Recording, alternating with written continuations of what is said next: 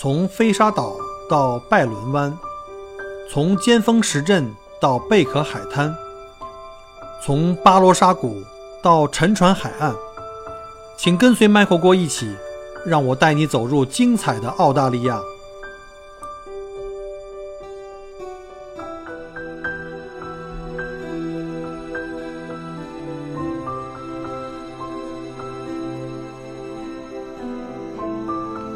各位亲爱的听友，大家好，欢迎再次收听麦克郭聊澳洲。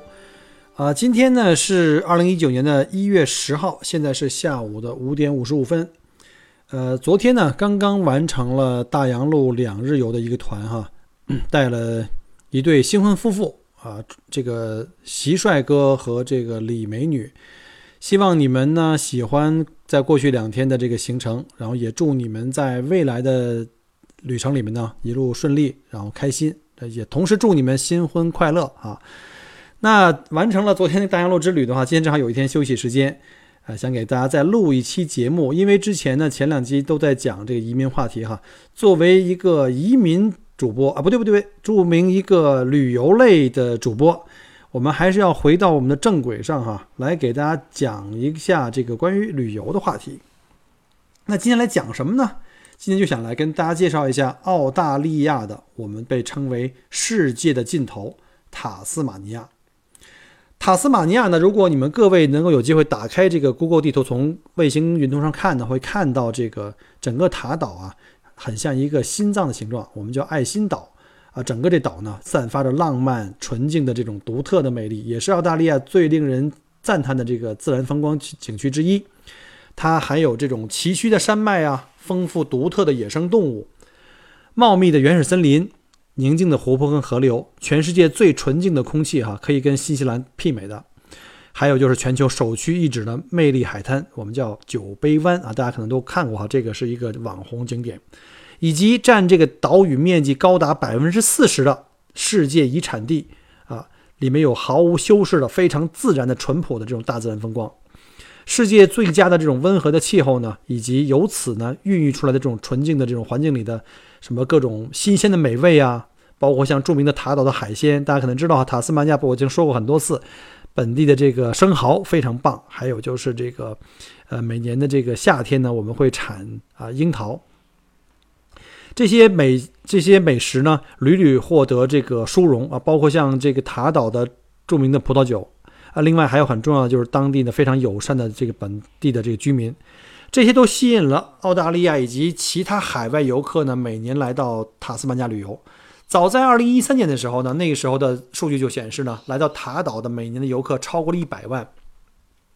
所以呢，美北美的一个主要的呃旅游杂志呢，叫《旅游与休闲》，将塔斯曼尼亚岛命名为澳大利亚、新西兰以及南太平洋地区排名第一的岛屿哦。啊，很多人会说，那不应该是新西兰吗？新西兰南岛那么美，那是不一样的哈。那塔斯马尼亚岛每年吸引的这个游客非常非常多，啊，不同的季节呢有不同的玩法啊。这个旅游业啊是塔岛最重要的一个经济支柱。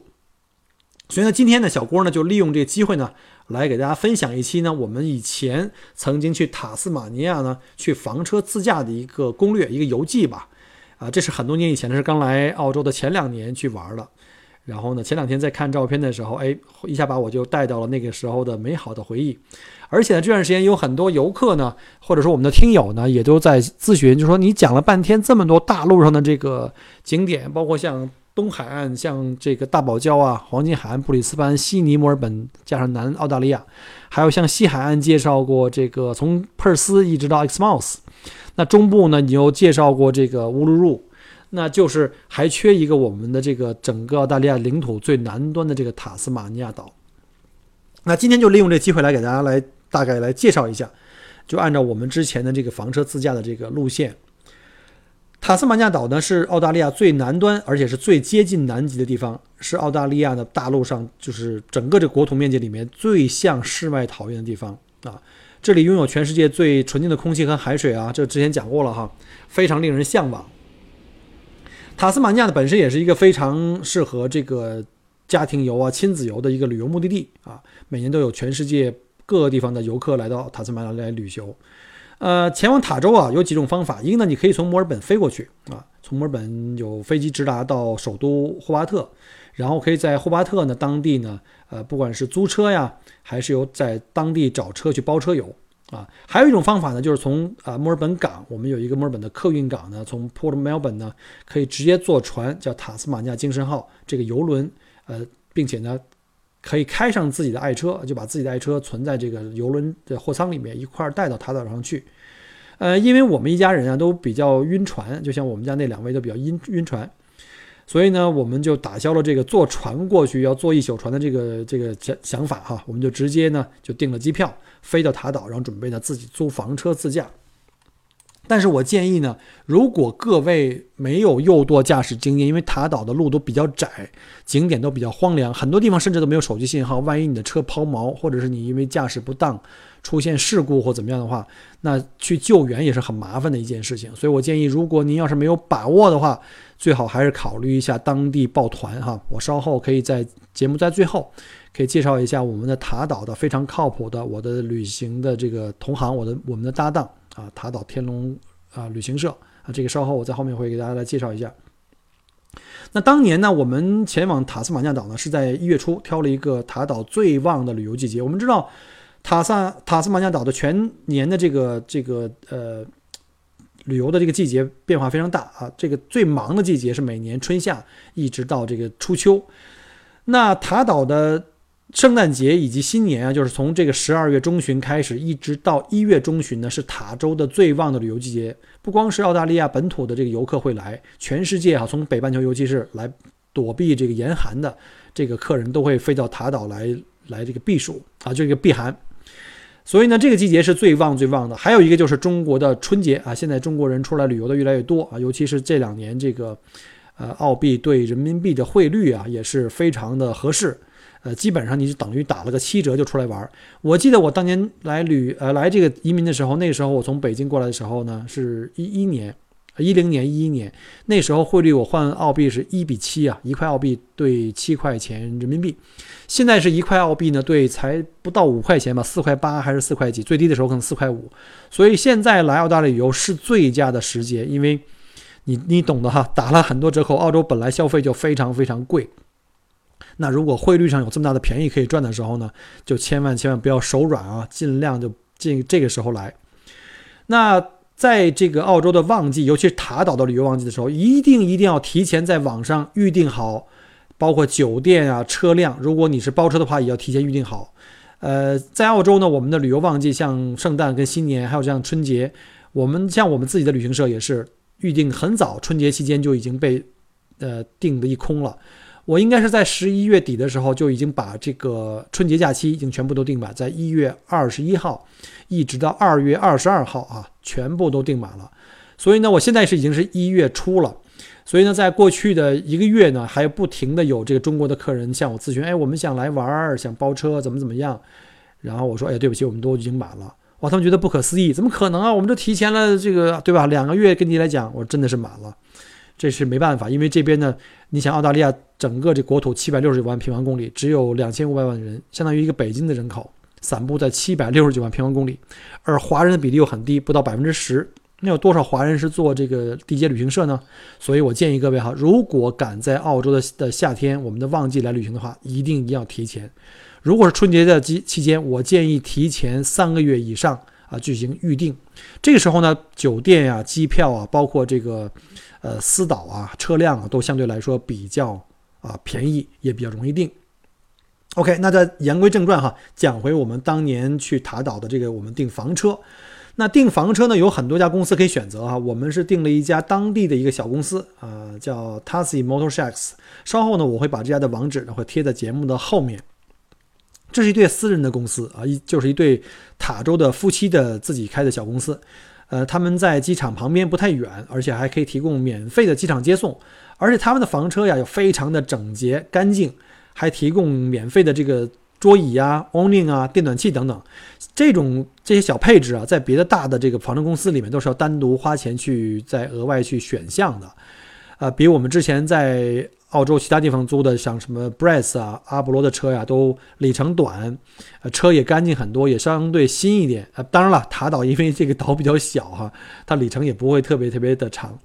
另外，它一些桌椅板凳的这种的配置呢，都不会再额外再加钱了，非常的贴心啊，非常的推荐这家。我们一家当时因为比较早嘛，那时候我们刚来澳洲没多长时间，那时候俊俊还比较小，啊，才是上二三年级，所以我们一家租了一个比较经济型的一个，呃，加长版的海狮改的这个小的房车，算是一种比较经济型的，他们叫 camper van，camper van 就算于算是比较就单体化房车里面比较小的。车体不大啊，相对来说开起来比较容易，适合首次开房车出游的朋友们。呃，租车公司啊，一般都是算的比较满哈。他说这个车可以乘坐三到五人，因为他把车子顶坐高，然后上面还有一层上铺。但是我个人觉得呢，呃，还是两个大人住，或者是两大一小，孩子不要太大哈，五六岁、七八岁都可以。再大的话，可能就该拥拥挤了。那我们家正好两大一小，就比较适合。然后呢，它虽然是两层铺，我们只用了下铺。上铺呢，我们就把它封上了，放了一些行李比较轻的行李，箱衣物。然后车体结构呢，图呢，我会在后面呢，呃，节目后面发在这个呃节目里面。我们三个都挤在下铺呢，就也不算很挤。然后呢，提车以后，我们就赶紧从这个机场出来，提了车了以后，就跑到附近的超市呢去采购给养，呃，买了很多罐头食品啊，这样比较方便携带。像罐头的番茄啊、玉米啊、蘑菇啊，还有午餐肉等等吧，还有像什么中式的像方便面呀、面包啊、果酱啊、香肠、牛奶、黄油啊。因为车上有煤气炉，也有微波炉，什么各种电热水壶啊，全套的餐具啊，一应俱全。呃，所谓的这个麻雀虽小，五脏俱全。它还有一个小冰箱，可以放少量的需要冷藏的东西，非常适合这个一家三口出游。我们这次出游一共呢用了十天，因为时间紧张嘛，因为当时小俊要请假，而且我还要当时管我的萨博威的店嘛，又再加上是旺季，东海岸呢很多那个特别热门景点，像这个九杯湾附近啊有一个著名的房车营地叫 Big Four，啊，这个营地呢就必须得四晚起订，也就是说你像这个旺季来的时候，他不接受你说我只只只住一晚或者住两晚，对不起，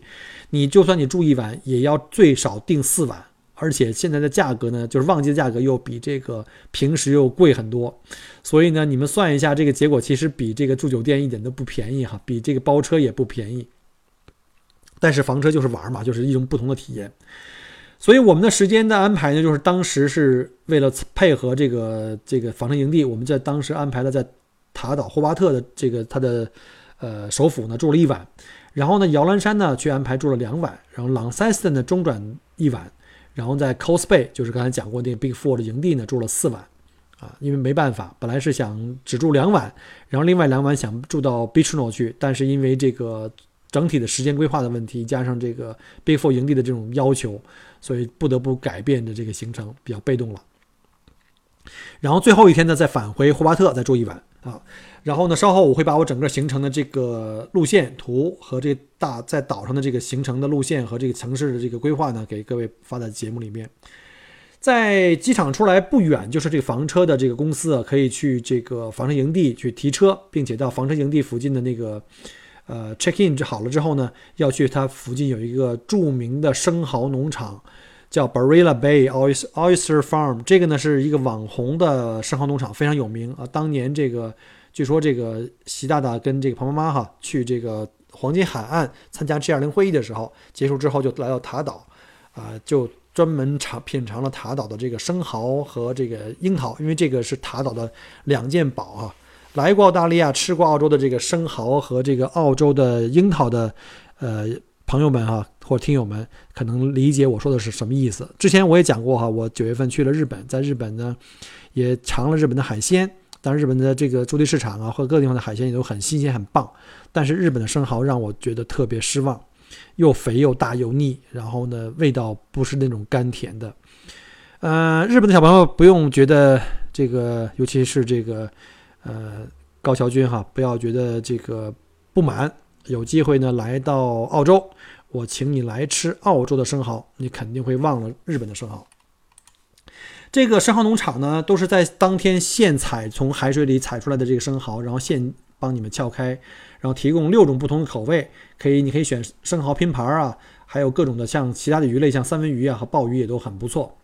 呃，但是我个人建议一定要主要吃这个就是纯原味的生蚝哈，各种什么黄油居啊、什么蒜蓉啊，这个那个的，就会对我来说有一点点破坏这个生蚝的鲜美。因为刚从海里打捞出来生蚝，撬开以后呢，加上柠檬汁给你吃进去，真的是甘甜的，真的是甘甜，非常棒，让你这个这辈子都不会忘。OK，这个口水都说出来了。我们从生蚝农场出来以后呢，下午就开车前往这个霍巴特，但是当时没有在马上安排去住，我们就直接驱车的登上了惠灵顿山，哈，去俯览整个霍巴特的这个全程的全景。霍巴特呢，位于塔岛的东南角，是仅次于悉尼的澳洲第二大古老城市啊。这个大家可能就不理解了，为什么不是墨尔本？因为悉尼是最早呢。这个英国殖民地啊，就是英国这个殖民，像 James Cook 船长和这个后面的这个正式的，我们叫第一舰队，呃，亚特菲鲁船长带来的第一舰队，都是在悉尼最开始登陆。后来选择这个登陆站呢，都是因为带来的第一批移民全部都是这个，呃，流放犯，所以呢，他们当时在悉尼和这个塔斯马尼亚岛这个东南角的亚瑟港呢，建立了流放犯的这个监狱。啊，那这个霍巴特这个城市呢，是背靠惠灵顿山，城中的这个德文特河呢，汇入了南冰洋，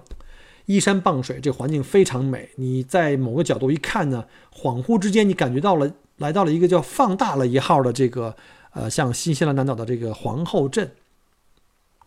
呃，在山顶上风比较大，即便在盛夏时节啊，也会让你遍体生寒。所以大家千万不要说我夏天来澳洲，就好像在中国度夏天一样啊，都穿个短裤背心儿就来了，千万不要。甚至你可能要带上，在如果是北京的北方来的客人的话，你可能要带上北京的这种春秋季的服装，因为早晚日呃这个风这个早晚的这个温差呀非常大。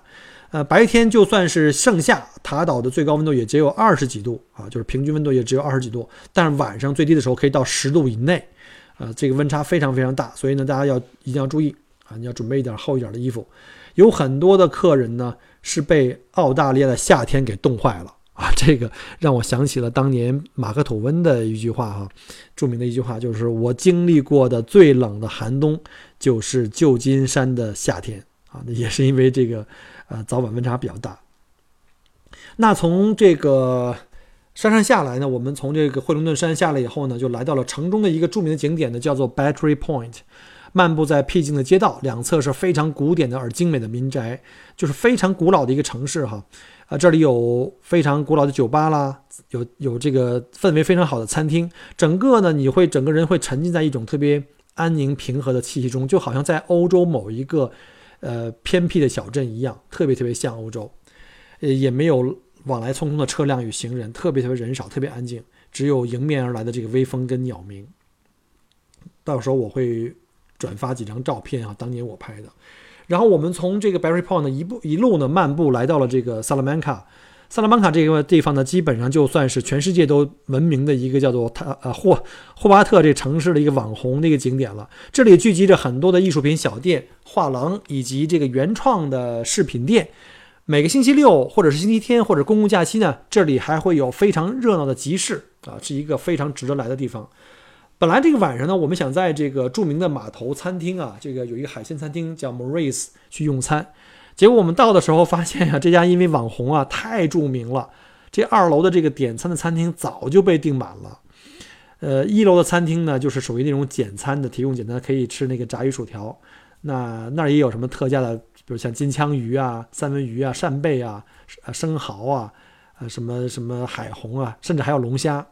所以我们就临时改主意，就吃了这个澳洲著名的这种特色食品，我们叫炸鱼薯条，这是相当不错的啊，相当不错的。晚餐后呢，就返回了房车营地，早早的进行休息了，因为要攒足精神啊。第二天就开始向我们的这个景点重要的景点摇篮山进发。第二天呢，首先我们出发了以后，首先来到了距霍巴特大概半个小时车程的这个 Richmond 小镇，这里有一座全澳大利亚最古老而且现今还在使用的一个石桥，始建于1823年。是由当时的这个流押来的这个流放犯啊，用手推车一车一车的运的沙石来建成的。这个桥很漂亮，这个河水也很漂亮。呃，这个小镇也是整个塔岛的一个网红景点，大家一定有机会的话一定要来一下。我们基本上我们的客人去塔岛游的话，呃，Richmond 小镇是一定要安排的。那旁边呢还有一个圣约翰教堂，始建于一八三六年，是澳大利亚历史最悠久的天主教堂。我们那天去的时候呢，教堂里没有搞任何的仪式，甚至连这里连那个牧师都不在啊，大门是敞开的，随便进去参观。然后我们进了一圈也没有人，然后拍了一张照片就出来了。啊，之后呢，我们就一路狂奔，因为要赶到这个摇篮山去扎营。啊，因为摇篮山山区的路呢不是很好开，而且呢一路的都是这个单向单行的呃单向单车道。我们终于在傍晚前呢就赶到了这个摇篮山景区，房车营地啊就在这个景区的门口。旺季的时候一定要提前预定啊，提前啊，这个要重要的事情说三遍，切记切记切记。我们预定了两晚，呃，有点遗憾哈，就时间有点紧张，没没办法，因为订不到了已经。而且我们本来是想订那种叫 Power Side，Power Side 就是有电啊，你可以把那个车里的这些什么呃冰箱啊，像电暖气啊，像电脑充电器啊，什么都可以接在这个 Power Side 上面，就是有电的这个输出。而且它还有上下水，就是你可以把水管接上去给你的车里来加水。但是呢，因为我们订的比较晚，我们提前了一个多月订都没有订到，只能订到那种叫 Unpower Side。所谓 unpower site 就是那种什么都没有，就一块土地，光秃秃的一块地，然后你就在这儿，一般都是给那些什么扎帐篷用的，但是没办法，只能这样。不好意思啊，我们家的狗在那在那叫呢，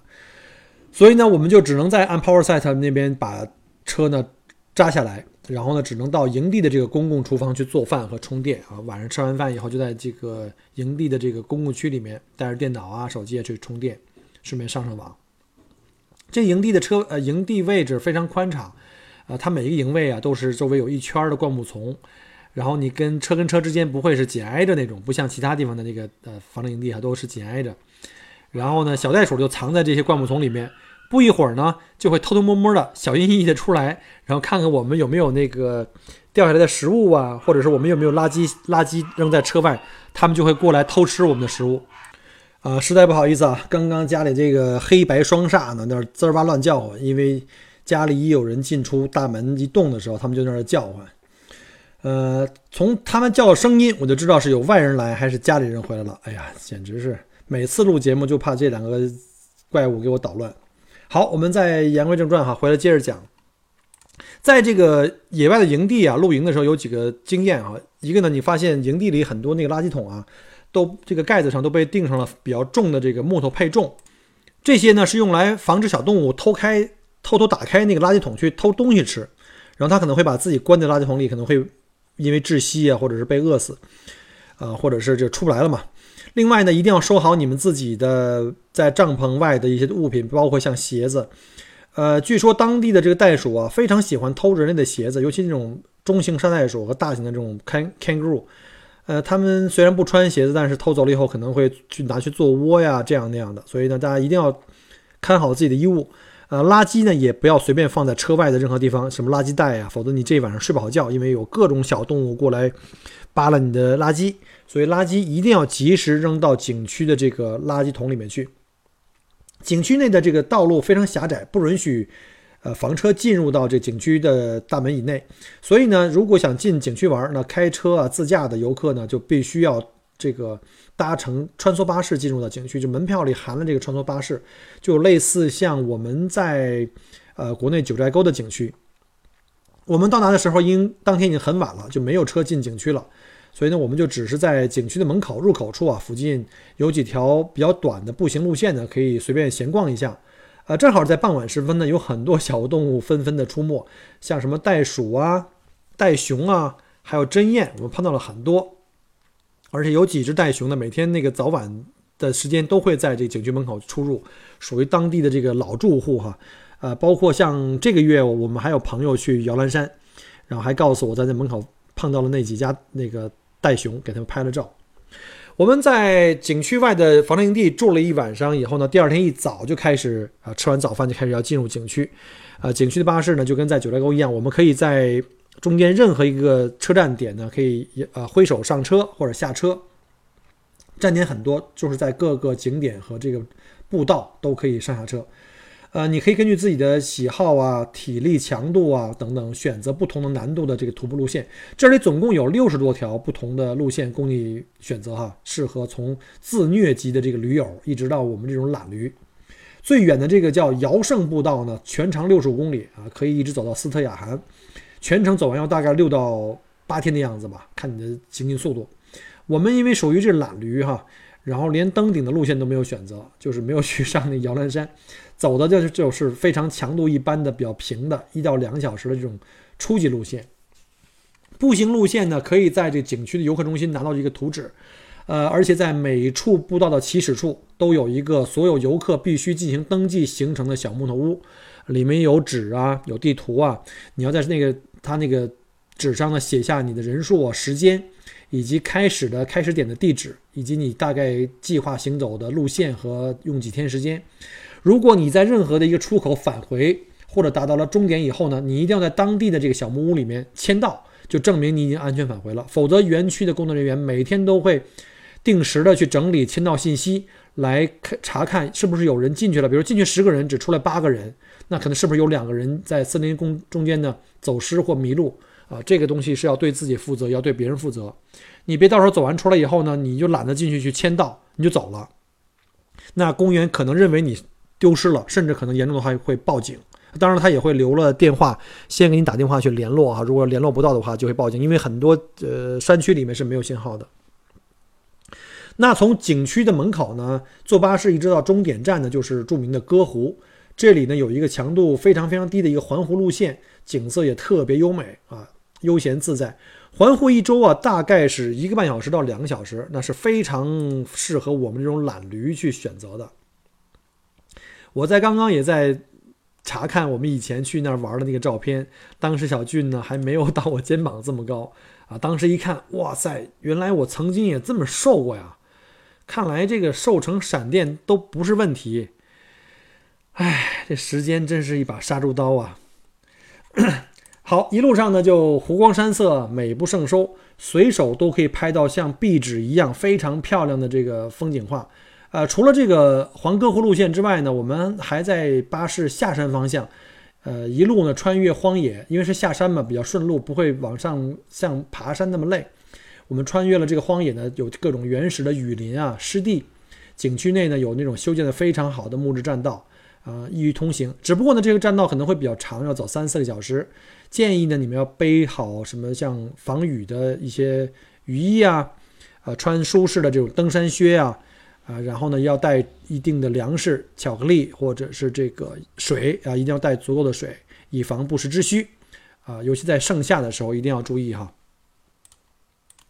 好了，因为时间关系呢，今天就不再往下继续，我们在下一期呢继续介绍这塔斯马尼亚自驾游的。另外几个重要的景点，包括像朗塞斯顿呢，还有像著名的酒杯湾和 Diamond Island Beach No，以及著名的亚瑟港监狱。好，如果喜欢 Michael 哥的节目呢，就麻烦您动动手指帮我点个赞。有问题的话，也欢迎给我在节目后面留言。当然，更希望您能够把这个节目呢分享给您的朋友们听，包括分享朋友圈啊，或您的各个群。嗯，那麦口锅呢，在墨尔本，祝各位二零一九年身体健康，万事如意。我们下一期再见，拜拜。很荣幸您的收听和关注。如果您喜欢我的节目，请您把它转发分享给您的朋友们，同时，也欢迎您线下跟我留言互动。除了喜马拉雅，也欢迎您加我的个人微信。并关注我的旅行服务公众号“墨尔本精品旅行”，我给大家准备了很多关于澳洲旅行的资讯和攻略，请您跟随我一道走入精彩的澳大利亚。